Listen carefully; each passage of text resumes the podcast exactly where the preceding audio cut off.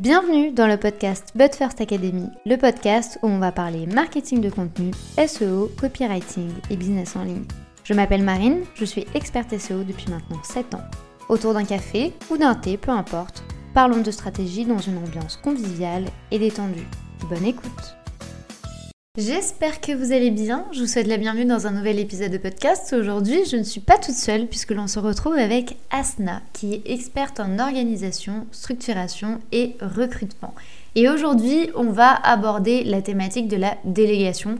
Quand est-ce que vous allez avoir besoin d'aide? Quand le considérer? Comment faire face à vos peurs de faire confiance à quelqu'un d'autre? Et surtout, comment faire votre choix? On va voir tous ces éléments au sein de cet épisode de podcast. Si vous préférez le format vidéo, sachez que notre échange a été filmé et enregistré. Il est désormais disponible sur notre chaîne YouTube. Je vous mets le lien juste en dessous de cet épisode. Bonne écoute Merci beaucoup d'avoir accepté mon invitation. Est-ce que tu vas bien? Ça va, je te remercie. Merci déjà de m'avoir invité. C'est vraiment euh, un honneur pour moi. Grand plaisir. Avant du coup que l'on aborde toute la thématique autour de la délégation et comprendre un peu comment faire au, sein des business de chacun et chacune, est-ce que tu peux euh, te présenter, nous dire un peu ce que tu fais dans la vie, d'où tu viens, quel est euh, ton socle un petit peu pour qu'on ait un peu un, contexte par rapport à ton projet à toi. Alors, moi, à la base, j'ai travaillé pendant 12 euh, ans en tant que salarié dans le recrutement. Euh, donc, j'ai travaillé en cabinet de recrutement et après en, société de services informatiques où j'étais responsable en fait des recrutements de profils informatiques. Donc, j'ai fait ça en fait pendant 12 ans avant de décider de me mettre à, mon compte suite à, on va dire, à, à, des raisons personnelles, surtout euh, pour m'aligner en fait plus avec, euh, avec mes valeurs et du coup euh, de pouvoir être maître de mon temps, maître de mes choix et, et, disponible en fait pour mes enfants et construire la vie que je veux réellement. Je dis souvent en fait que je, à ce moment-là, je voulais plus que ma vie soit au service du travail, mais que plutôt le travail devient au service de ma vie. Ça donne en fait une idée comment j'abordais euh, le travail à cette époque-là. Et euh, du coup, depuis, dans un premier temps, en fait, j'ai, euh, en me lançant dans l'entrepreneuriat, j'ai commencé par accompagner des femmes, que ce soit des salariés ou des entrepreneurs, à structurer, organiser leur temps pour pouvoir, on va dire, trouver cet équilibre entre vie pro, vie perso, et en avançant, on va dire, sur leurs objectifs. Et là, quand je dis objectifs, que ce soit des objectifs pro ou perso, c'est vraiment, c'était une, une vision 360, parce que pour moi, c'était important de, du coup, de, d'allier les deux parce que souvent, quand on parle d'objectifs, on pense que pro et on oublie la partie perso. Et euh, du coup, j'ai accompagné pendant un an ces femmes-là à trouver cet équilibre. Et après, euh, bah, du coup, je me suis retrouvée en congé maternité. Et euh, pendant cette, petite pause, je me suis repositionnée en alliant, on va dire, mon ancienne expertise, qui est le recrutement, avec cette euh, nouvelle expertise de, gestion du temps et de structuration. Et aujourd'hui, en fait, j'accompagne les femmes entrepreneurs à optimiser leur temps, automatiser leur business et euh, du coup recruter avec succès. Ça fait vraiment un, un, pilotage qui permet d'être plus sereine et euh, comme tu le disais très bien, en fait, d'allier euh, la vie pro et la vie perso. Euh, c'est vrai que toi, dans, dans, tout ce que tu vas mettre en avant par rapport à cette organisation, tu parles souvent quand même de délégation. Est-ce que tu peux déjà poser le cadre et, expliquer ce que c'est que la délégation pour les gens qui ne sauraient pas, à part vraiment les personnes qui viennent de commencer ou même si vous êtes à votre compte depuis 2-3 ans, probablement que c'est une notion qui vous est complètement méconnue. Et quand est-ce qu'il faut considérer justement cette délégation-là que tu mets en avant souvent dans ton contenu? Alors, la délégation, déjà, c'est quoi? En fait, c'est tout simplement s'entourer en fait de personnes pour gagner du temps ou euh, gagner en expertise ou euh, bah, du coup se décharger en fait sur de certaines tâches. C'est tout simplement ça. Euh, la délégation, en fait, elle peut avoir différentes, on va dire, euh, aspects. On peut, en fait, souvent quand on pense délégation, on pense peut-être directement recrutement, du coup, une personne qu'on va recruter. Du coup, moi, en tant qu'entrepreneur qui démarre, euh, non, ça me concerne pas parce que, bah, du coup, je n'ai pas les moyens, en fait, d'avoir un salarié. Mmh. Alors, c'est pas que ça. Ça, c'est vraiment une petite partie. Et la délégation, ça, ça peut être en fait la délégation à des prestataires. Ça veut dire quelqu'un qui vient pour une mission bien précise et, euh, et c'est tout. Par exemple, la création d'un site internet. J'ai besoin de créer mon site internet. J'ai pas envie de me prendre la tête avec toute la partie technique. Je vais missionner un prestataire qui va me gérer en fait ce projet-là. Ça peut être une personne en fait qui va être là et sur laquelle je vais me décharger sur toutes les tâches, on va dire quotidiennes qui me prennent du temps et qui sont pas, qui font pas partie en fait de, de mon cœur de métier. On pense souvent en fait aux assistantes virtuelles, euh, aux community managers, en fait, où ils viennent, soutenir notre activité. C'est des choses, en fait, qu'on sait faire, mais c'est pas notre cœur de métier et qui nous prennent en fait beaucoup de temps. Donc ça, c'est des, choses qu'on peut aussi déléguer. Et il y a aussi la délégation euh, à des outils, tout simplement. Ça veut dire automatiser certains process en fait au sein de notre entreprise qui nous permet bah, du coup de gagner du temps et être euh, plus euh, optimal en fait au, quotidien. C'est marrant du coup que tu parles des outils parce que c'est vrai que on les utilise au quotidien et on se dit pas que déjà on délègue certaines tâches sur ces outils-là. Est-ce que du coup Moi, je pense avoir la réponse après ce que tu viens de dire, mais est-ce que tu, tu penses qu'on est obligé aujourd'hui d'avoir euh, une grande entreprise, des grandes équipes pour envisager de déléguer et de recruter d'autres personnes ou est-ce qu'on peut être en solopreneur, comme beaucoup de personnes qui nous écoutent aujourd'hui, et de se dire, bah, là, euh, pendant peut-être 4-5 mois, je vais peut-être avoir besoin d'aide et il faudrait peut-être que je délègue, il faudrait peut-être que je trouve une personne. Parce que c'est vrai que généralement, quand on parle de délégation, on a toujours un peu peur. On se dit toujours, mais en fait, moi, je suis pas une grande entreprise, j'ai pas 50 personnes, j'ai pas forcément besoin de déléguer. Est-ce que c'est le cas aussi en, termes, en tant que solopreneur de se dire, bah, mine de rien, j'ai peut-être besoin d'un peu d'aide? Oui, alors c'est souvent en fait la situation dans laquelle se retrouvent les solopreneurs parce que bah, du coup ils sont dans, euh, comme tu as dit en fait dans euh, cette, euh, oui moi je suis pas une grande entreprise, j'ai mm. pas besoin en fait de déléguer. Je... En fait on est un couteau suisse, on fait tout tout seul. Et tant qu'on reste en fait dans ce mindset là, bah, en fait on peut pas faire évoluer notre entreprise. Donc pour pouvoir on va dire switcher et du coup se positionner en tant que chef d'entreprise, il faut qu'en termes de mindset, en fait, on se dit, je suis plus souvent quand on démarre, on, crée notre propre euh, travail. On est salarié de notre entreprise et on en fait, ça change pas grand-chose du monde de salariat si on était salarié avant. C'est-à-dire, on était salarié avant, on travaillait pour un patron, et aujourd'hui, on est toujours salarié, on travaille de 8 heures, parfois 22 heures le week-end aussi, mais pour nous, nous-mêmes. Déjà, on se dit, OK, c'est pour moi, pour mon projet, et c'est OK, parce que quand on démarre, il y a forcément, en fait, tout cet effort qu'on doit faire pour mettre en place les choses pour démarrer, pour que ça commence à, évoluer, mais il faut à un certain moment savoir se dire ok stop pour ne pas arriver à ces situations où on est en burn-out, on est en fatigue parce que bah, du coup on est humain et à un certain moment on sature.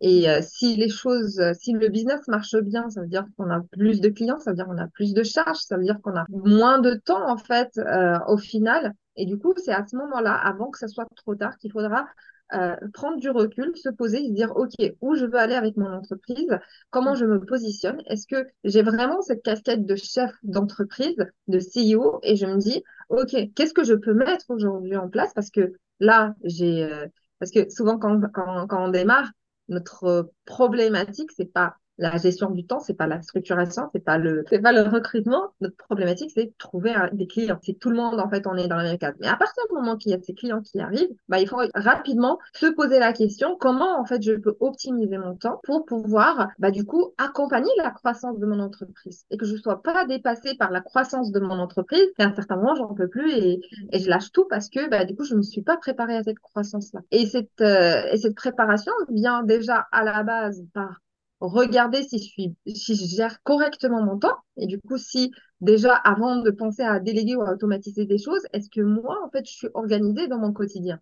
Ou je suis en mode pompier en train de gérer les urgences euh, en fonction de ce qui arrive, je gère. Et c'est pas je structure ma semaine, je planifie ma semaine en fonction de mes objectifs et je, je priorise les choses sur lesquelles, euh, sur lesquelles je dois travailler. Donc ça, c'est pour moi ce premier, on va dire, euh, palier sur lequel il faut travailler, c'est vraiment de revoir notre organisation et être euh, maître de, de, notre temps et investir notre temps de façon à répondre aux objectifs qu'on s'est fixés en fait. Une fois qu'on a fait ça, bah, en fait, on rentre dans la structure en fait de notre entreprise. Ça veut dire que même si aujourd'hui je suis toute seule, on peut bien dessiner notre organigramme avec nos différents postes qu'on est amené à occuper nous-mêmes. Donc on est partout et c'est normal. Mais du coup ça, ça te donne en fait, ça te donne de la hauteur et ça te permet en fait de dire de réfléchir et de dire ok bah peut-être ça c'est un outil que je pourrais mettre en place qui pourra en fait me soulager là-dessus simple exemple, en fait, par exemple, euh, quand on a de plus en plus de clients, il y a toute la partie contractuelle, les factures, les relances, tout ça. Bah, on peut les automatiser et, et c'est pas en fait à chaque fois, ben, il faut attendre, il faut que j'édite la, la, la, facture, il faut que l'envoie au client, il faut que je me rappelle de le relancer parce que bah, du coup derrière il y a un problème de trésorerie si les, les paiements ne rentrent pas en, temps et en heure. Donc c'est tout ça en fait auquel on pense, que ce soit même juste la partie de prise de rendez-vous, pareil. Il y a Calendly, je pense que tout le monde l'utilise, mais l'automatisation, on l'a fait en fait spontanément, mais il faut en fait à un certain moment se poser et la réfléchir de façon globale et pouvoir en fait du coup bien euh, structurer, organiser les choses et se dire ok qu'est-ce que je peux automatiser pour le moment? Parce que quand on est entrepreneur, quand on démarre, la délégation c'est pas vraiment notre priorité. Donc moi je vous donne les étapes en tout cas que je pense euh, les plus euh, judicieuses à suivre pour pouvoir, on va dire, euh, avancer avec la croissance de notre entreprise à un certain moment. De toute façon, quand, quand on va être sur des grands lancements, quand on va avoir des, des projets de plus en plus ambitieux, etc., bah, c'est clair qu'on doit s'entourer euh, de personnes qui vont nous aider en fait à faire tout ça. Même si on sait rédiger des pêches de vente, même si on, fait, on sait mettre des tunnels de vente, même si on sait faire tout ça parce qu'on l'a fait à un certain moment, à un moment donné, on ne peut pas être euh, partout. Quoi. Et il faudra du coup penser à recruter les bonnes personnes pour pouvoir, qui vont adhérer à notre vision, à, à, notre mission, qui vont avoir les mêmes valeurs que nous, parce que c'est très important hein, de travailler avec des personnes qui, mhm. qui, nous correspondent et du coup faire les bons, les bons recrutements euh, à ce moment-là. Est-ce que du coup tu penses que ce manque de vision que généralement les gens vont avoir peut être la cause de toutes les peurs que l'on va avoir quand on pense à la délégation? Parce que généralement, moi, je le vois autour de moi en, tant qu'entrepreneur, mais également par rapport aux gens que j'accompagne au sein de la First Academy. Quand on évoque seulement le fait de déléguer, déjà, vu qu'on a fait tellement de choses pour notre projet que bah, ça crée des peurs de se dire est-ce que je vais choisir la bonne personne? Est-ce que c'est le bon moment? Est-ce que je vais pas me planter? Mais surtout, en fait, j'ai souvent l'impression que cette peur-là, elle peut être générée par le manque de visibilité par rapport aux objectifs que l'on va avoir. Par exemple, tu vois, moi, quand j'évoque ne serait-ce que l'idée de la délégation, généralement, les gens me disent, mais j'ai pas assez de travail, moi, pour déléguer. Enfin, j'ai, tu vois, et du coup, il y a souvent cette perte d'équilibre entre le moment où tu te dis, est-ce que j'ai réellement besoin de quelqu'un et le fait de te dire, mais en fait, il faut que je trouve plus de travail pour, euh, du coup, rentrer dans cette délégation-là. Euh, est-ce que tu penses que tout est lié et que du coup, si on pose tout ça comme tu l'expliques, est-ce que les peurs vont partir ou est-ce que les peurs seront toujours là, mais il faut en avoir conscience et y aller quand même? Alors, les peurs, ils sont toujours là. Si ce n'est pas ces peurs-là, c'est d'autres peurs. J'ai envie de dire. Donc, ça, c'est des choses, en fait, qui, sont toujours là. Après, le, but, c'est de, de les comprendre et de voir s'ils sont réels ou pas. Après, euh, ce que tu disais qui était pertinent, c'est euh, cette partie-là de dire est-ce que j'ai assez de travail, assez de travail, en fait, pour recruter quelqu'un? En fait, c'est un cercle vicieux en fait. Pour pouvoir avoir plus de clients, il faut à un certain moment que tu investis ton entreprise, tu délègues pour pouvoir, on va dire, te libérer plus de temps pour te positionner sur des choses plus stratégiques. Parce qu'aujourd'hui, si tu continues toi-même à faire les choses, c'est clair que ben non en fait t'as pas besoin si on, on reste terre à terre ben t'as pas besoin en fait parce que tu, tu absorbes cette charge de travail la chose qui manque en fait à ces personnes là en termes de, de vision c'est de dire Aujourd'hui, tu interviens, tu es en tant que technicienne, en fait, tu es dans euh, la, la, livraison, tu es que dans ce rôle-là. Mhm. Et le but, c'est d'avoir, en fait, divisé ton temps d'entrepreneur entre cette casquette-là de où tu sers tes clients, où tu es dans, dans la, la, livraison, ton produit, ton service, peu importe. Il y a une partie de où tu te mets, en fait, où tu travailles pas dans ton business, mais tu travailles sur ton business. Et souvent, cet, cet aspect-là, ben, quand on est, quand on se dit, ben, en fait, moi, j'absorbe toute la charge de travail et euh, au final, j'ai pas besoin de quelqu'un, c'est que tu grignotes sur le temps stratégique, ça veut dire où tu dois te poser en tant que CEO, c'est la journée CEO, où tu vas, en fait, euh, ben, penser sur l'innovation, en fait, en termes de produits, en termes de services, nouveaux produits, comment tu te positionnes, en fait, au niveau de ton business, où tu veux aller et comment tu veux le développer, parce que c'est ça, c'est notre objectif. C'est pas de rester, en fait, dans le même euh, palier, mais c'est d'évoluer et d'avoir de plus en plus de, de, parts de marché ou de, clients. La, troisième partie, c'est toute la partie opérationnelle. Donc, c'est la partie où c'est des choses que tu dois faire, mais qui te rapportent pas de l'argent concrètement. Souvent, on est euh, sur cette partie-là euh, opérationnelle qui nous rapporte de l'argent. C'est-à-dire, on est en train de travailler avec nos clients de les servir par rapport au service qu'on a vendu. Et cette partie-là où on est toujours sur de l'opérationnel, mais qui n'est pas monétisable. Concrètement, en fait, c'est les tâches euh, administratives, c'est les tâches, euh, je sais pas, mise à jour de site internet, euh, c'est toutes ces tâches-là que tu dois faire, mais concrètement, quand tu es en train de les faire, c'est pas ça qui, c'est pas facturable, en fait. Tu peux pas mettre un, un taux horaire, en fait. tu vois? Et cette partie-là de CIO, souvent, bah, en fait, elle est, euh, elle n'existe même pas. exactement. Et du coup, on ne se pose pas pour penser en fait à la stratégie de notre entreprise. Et pour moi, en fait, pour pouvoir expandre son entreprise, c'est indispensable qu'à un certain moment, il faudra déléguer. Mm-hmm. En fait, ça va avec. C'est comme ça que tu pourras faire de la croissance et avancer en fait dans ton business.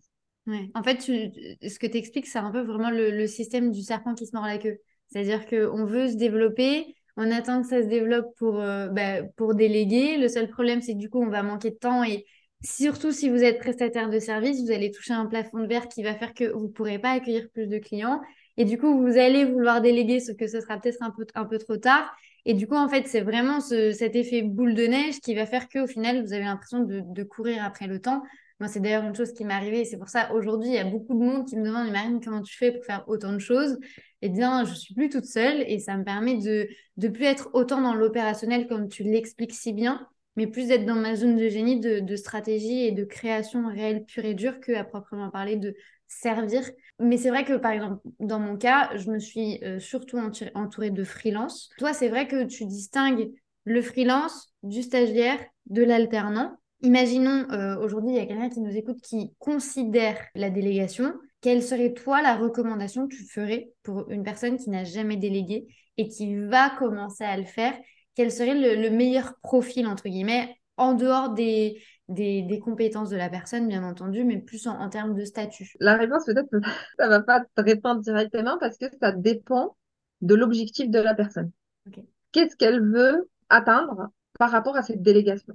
Parce que si elle me dit, moi j'aimerais déléguer pour gagner du temps, déléguer un stagiaire, euh, un alternant et encore moins un stagiaire, c'est pas un gain de temps, c'est un gain financier plutôt. La partie quand tu délègues, quand tu prends un stagiaire avec toi ou un alternant, c'est pour un objectif de, de gain financier. Si ton objectif c'est de gagner au niveau financier, un alternant, stagiaire, c'est très bien comme, euh, comme statut. Si tu veux comme objectif de gagner du temps, c'est un expert en fait qu'il te faut.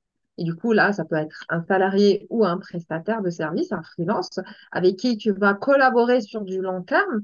Ça dépend aussi, en fait, si c'est quelque chose de ponctuel ou c'est quelque chose que tu dois avoir avec toi tout le temps. C'est-à-dire, ponctuel, l'exemple concret qu'on a donné tout à l'heure, création de site Internet, ça veut dire que tu vas pas créer ton site Internet tout le temps. En fait, c'est une prestation, tu as besoin d'un expert, il te le fait, c'est terminé, on passe à autre chose. Ou plutôt, tu as besoin, en fait, d'un expert qui va t'accompagner sur ta stratégie marketing. Là, du coup, c'est quelqu'un qui doit s'inscrire avec toi sur du long terme, malgré qu'il est freelance, il doit être dans cet état d'esprit et toi, tu dois l'intégrer dans cet état d'esprit qui fait partie de ton équipe. C'est pas quelqu'un de d'extérieur et mais plutôt c'est comme si c'était un salarié mais c'est vous êtes euh, il n'y a pas de hiérarchie en fait. Vous mm. êtes euh, vous collaborez tous les deux pour ta, ta mission pour ton, ton projet. Mm. donc il doit s'inscrire s'adhérer en fait à ta, à ta mission. Et après euh, qu'est-ce qu'on a dit? On a dit le temps bah voilà. En fait il y a le, gain de temps le, le gain d'expertise ou le gain financier donc, en fonction de toi, quel est l'objectif derrière cette délégation, bah, tu sauras en fait quel type de profil euh, il faudra, en termes de statut, il faudra, euh, il faudra aller chercher. Non, mais tu as très bien répondu à ma question. D'ailleurs, euh, c'était très clair parce que du coup, on va pouvoir l'adapter en fonction de la stratégie, en fonction des attentes de chacun. Et ça évitera surtout de juste dire, bah, il te faut un freelance. Parce que par exemple, dans mon cas, je me suis entourée à 80% de, de freelance, mais c'était justement pour ce gain de temps-là. Euh, donc vraiment d'aligner euh, nos envies avec nos objectifs et, les personnes que l'on va recruter. Quelle serait, toi, selon toi, l'erreur à éviter absolument quand on délègue?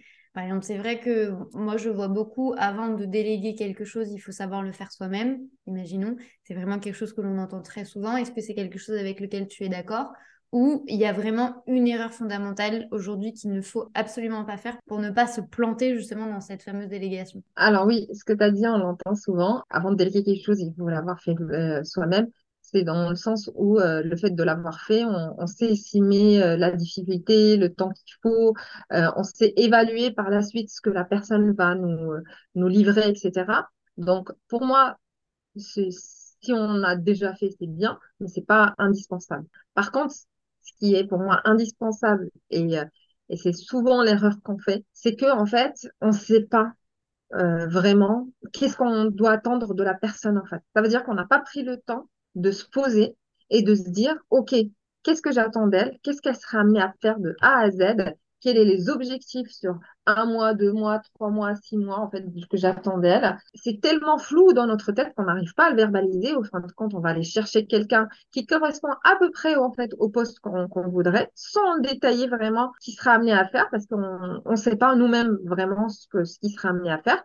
Et on attend en fait de cette personne de nous donner ces informations-là, de venir avec euh, avec euh, bah, du coup euh, tout un process euh, et nous dire voilà vers quoi je vais aller, voilà ce que je vais faire, etc. C'est possible parce que quand on recrute un expert, c'est ce qu'on attend de lui en même temps. Mais c'est très important de se poser déjà et de, de faire ce qu'on appelle, on va dire, une fiche de poste avec les points indispensables pour nous, pour ce poste-là, et les points, on va dire, négociables déjà, pour pouvoir choisir la bonne personne. Analyser son besoin, c'est vraiment le point de départ. Souvent, quand, les entrepreneurs, ils n'ont même pas conscience parce qu'ils se disent, ouais, mais non, mais ça, c'est pas important, en fait. Mais c'est de là d'où viennent, en fait, tous les problèmes. Quand on analyse vraiment notre besoin, on sait exactement qu'est-ce qu'on veut, qu'est-ce qu'on attend de la personne. Ça veut dire que déjà, nous, on a mis à plat le process parce que souvent, quand on est entrepreneur, la chose qu'on va déléguer, on l'a déjà fait, en fait. On l'a déjà fait, en vrai. On a forcément déjà un peu touché, etc. Donc, déjà mettre, mettre sur papier notre process, nous, comment on fonctionne, et si on arrive à la partie délégation, c'est que on n'est plus en fait au début là où on tâtonne. Ça veut dire qu'on a quand même euh, des habitudes, des façons de faire. Mm-hmm. Et du coup, avoir déjà ce process-là et dire, moi, voilà ma manière de travailler. Et peut-être, si on est sûr de notre façon de travailler, dire, voilà comment j'aimerais que toi, tu me, tu me livres. En fait, voilà le résultat, en tout cas, que je souhaiterais. Et voilà moi comment j'y arrive. Pour moi, le plus important, c'est le résultat. Après, si tu prends un autre chemin, peu importe, mais voilà le résultat, moi, moi, voilà comment je fais et voilà le résultat euh, que j'ai en fait à la fin et que je souhaiterais avoir. Et tu peux, dans un autre, euh, un autre cas, dire, OK, tu es un expert, dis-moi par rapport à ce process, est-ce qu'il y a des choses en fait qu'on pourrait améliorer? Est-ce qu'il y a des façons peut-être? Parce que lui, puisqu'il est expert dans, dans son domaine, il pourra en fait avoir mm. euh, des choses plus pertinentes, optimiser les choses, ou te dire voilà on essaye autre chose parce que jusqu'à maintenant tu as essayé ça ça marche pas moi je te propose autre chose. Et du coup là tu es au clair par rapport à tes objectifs et lui il est là pour fournir on va dire une réponse à tes objectifs. Donc être au clair avec ce qu'on veut avec nos objectifs c'est vraiment très important et c'est l'erreur en fait parce que on s'attarde pas vraiment sur ce point-là et on se dit ouais j'ai besoin en fait d'un de quelqu'un qui me crée du contenu. Ouais, qu'est-ce que tu veux en fait derrière? Et normalement, le community manager avec qui tu, tu seras amené à travailler, il doit, il doit voir avec toi, est-ce que tu as besoin de plus de visibilité, est-ce que tu as, mm. besoin de, de, de, plus de notoriété, est-ce que tu as besoin, euh, souvent on a tous besoin en fait de convertir nos, nos, prospects en clients, mais, euh, mais voilà, il y a, il y a toute une stratégie en fait à, à penser, à proposer. Et, euh, et, du coup, le fait d'être au clair par rapport à ce qu'on veut, ben, ça nous permet de choisir la bonne personne. Et mhm. même, par exemple, dans la community manager, j'ai eu euh, des, des, clients à moi où, par exemple, ils recherchaient euh, des community managers. Et pour eux, en fait, c'était important puisque c'était des, des business physiques. Ils avaient besoin, en fait, que des personnes viennent, on va dire, dans leurs ateliers, prendre, prennent les photos, faire, faire les shootings pour faire la création de contenu. Mhm. Et du coup, si derrière, tu recrutes quelqu'un qui n'est pas prêt à se déplacer, en mm. fait, euh, il y a un souci. Ça marche pas. Si c'est un des, des, points essentiels pour toi, ça veut dire que tu dois continuer à chercher jusqu'à trouver la bonne personne. Et souvent, en fait, on n'a pas ce souple sur le long terme de se dire oui, c'est pas la bonne personne. Ok, next, je passe, euh, je continue mes recherches, même si j'ai épuisé toutes les personnes que j'ai contactées. Si ça me correspond pas, je passe à autre chose. Mais ça, c'est c'est mon métier en tant que recruteur. Mais en tant qu'entrepreneur, je comprends qu'on n'a pas le souffle de ça, qu'on est pressé, qu'on a envie d'avoir des résultats. Et c'est pour ça qu'à un certain moment, quand on est dans ce type de positionnement, bah, se faire accompagner, c'est le meilleur moyen, en fait, pour identifier vraiment qu'est-ce qu'on recherche, définir réellement une fiche de poste où la personne aussi qui va postuler se reconnaît, se projette, définir, préparer aussi toute la partie, euh, on va dire, la pièce d'identité de l'entreprise. Ça veut dire ton pourquoi, ton client idéal, ton, le problème que tu règles, le, le service que tu proposes, ton positionnement, euh, tes concurrents, ton ta différenciation par rapport à eux. Tout ça, en fait, c'est des éléments quand on se lance dans l'entrepreneuriat. Euh, on a tous pris en fait des, des coachs business ou des formations business. Du coup, c'est des étapes en fait qu'on a déjà fait, refait refait. Je parie que on les a pas tous centralisés quelque part.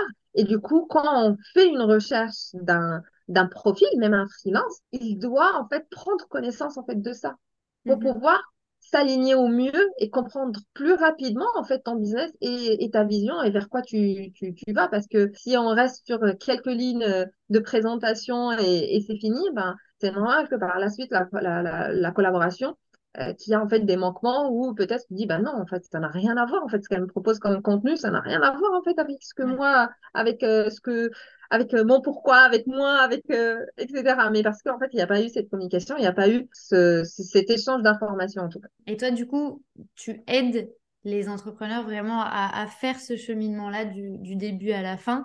Est-ce que tu peux nous expliquer un petit peu euh, comment tu aides les entrepreneurs aujourd'hui? Quel est ton processus? Est-ce que tu as vraiment des profils bien définis que tu vas aider ou, tu aides vraiment toutes les femmes qui sont euh, aujourd'hui qui ont un business? Comment ça se passe si, on a besoin d'aide dans la délégation? Il va y avoir en fait deux types de profils que je peux aider.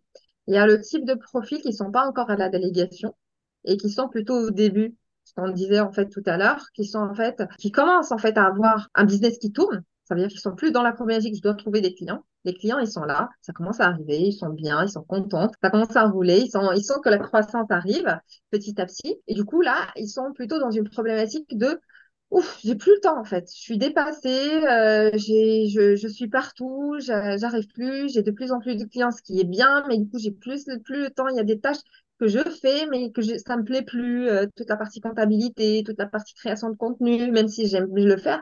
Et en fait, je suis tellement prise par le temps et tellement prise par mes clients que j'ai plus le temps de, de faire tout ça. Mhm. Et aussi, bah, du coup, ils sont là en train de se dire, euh, bah, en fait, j'aimerais bien, parce que bah, ce qu'ils proposent à leurs clients, ça marche très bien. Souvent, en fait, qu'on est dans le service, on est dans du one-to-one au début. Mhm.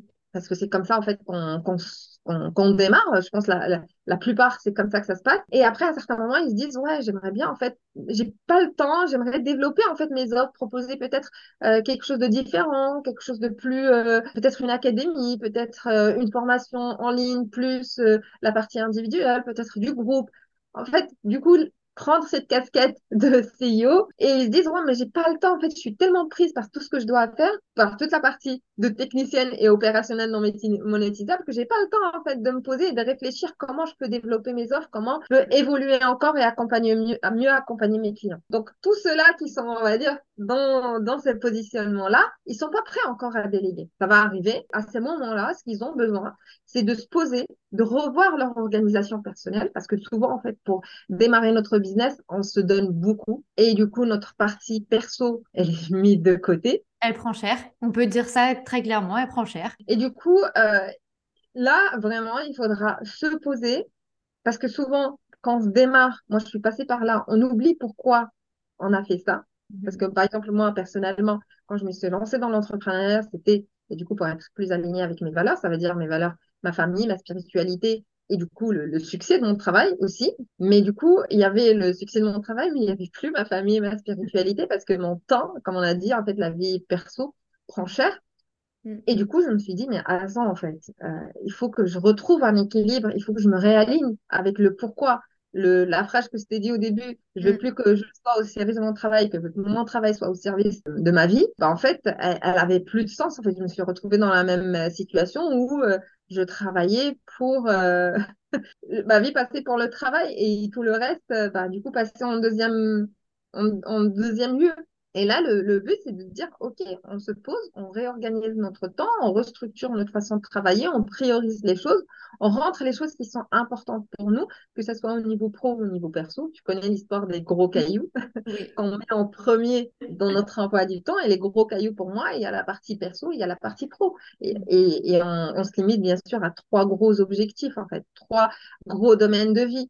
Ça veut dire, pour moi, par exemple, c'est la partie pro, la partie spirituelle et la partie familiale. Donc, il y a des objectifs dans chaque partie et c'est cela, en fait, que je vais prioriser dans mon quotidien. C'est comme ça que j'arrive à, me dire, OK, ma semaine, en fonction de ce qui, arrive, par quoi je vais commencer et après, ce qui me reste comme temps, je vais le, consacrer aux autres tâches. Donc, pour ces personnes-là qui se retrouvent dans cette partie-là, en fait, euh, il y a un programme qui s'appelle Pro Tempo que je les accompagne, en fait, dans un premier temps sur cette partie-là organisationnelle et après on passe sur la partie structurelle avec une option automatisation s'ils veulent vraiment mettre en place l'automatisation, ça veut dire on prend euh, en, collaboration avec ma, partenaire, on prend en charge vraiment toute la partie euh, bah, du coup audit de leur business proposition des outils, mise en place des outils et du coup un suivi par la suite. Donc ils n'ont rien à faire que à valider en fait ce qu'on leur propose concrètement. Dans ce programme Pro Tempo, il y a, deux, possibilités. Ou bien on travaille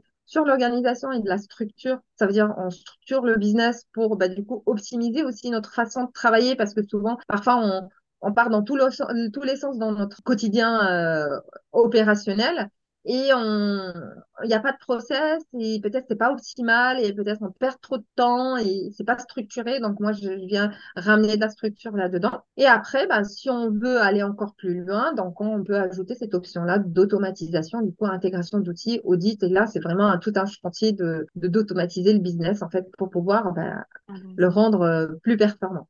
Donc ça, il y a cette partie-là. Et après, pour les entrepreneurs qui sont déjà avancés, qui sont déjà en fait dans cette partie-là de dire Aujourd'hui, j'ai besoin d'équipe. Donc là, je peux intervenir ou bien en tant que pôle RH dans la structure. C'est ce que je fais en fait, par exemple, pour des, euh, des agences de communication qui sont là en train de, de, de, ils ont des clients qu'ils accompagnent avec une équipe de CM. Donc moi, je suis là en fait en, en, position en fait RH pour bah, du coup qualifier, recruter en fait ces euh, community managers qui sont amenés à intégrer l'agence, ou bien bah, du coup pour des profils d'entrepreneurs euh, qui c'est pas forcément euh, typologie agence et qui veulent, on va dire, recruter leurs équipes. Du coup, je suis euh, pareil, euh, je les accompagne bah, du coup à définir euh, leurs besoins, euh, rédiger vraiment une annonce euh, bah, du coup attirante, mettre en valeur les choses et du coup qualifier et préqualifier en fait les personnes qui seront amenées à les intégrer. Hyper intéressant. De, de, toute façon, tu intègres tout du coup, la structuration, l'organisation, le recrutement. de toute façon, je vais mettre tous les liens juste en dessous de notre épisode de podcast comme ça si ça vous intéresse. Si vous voulez vous former, si vous voulez déléguer, vous avez de quoi faire avec Asna qui vous montre comment faire. Merci beaucoup, en tout cas, euh, d'avoir accepté mon invitation. Merci encore pour euh, cet épisode euh, qui est d'une valeur incroyable.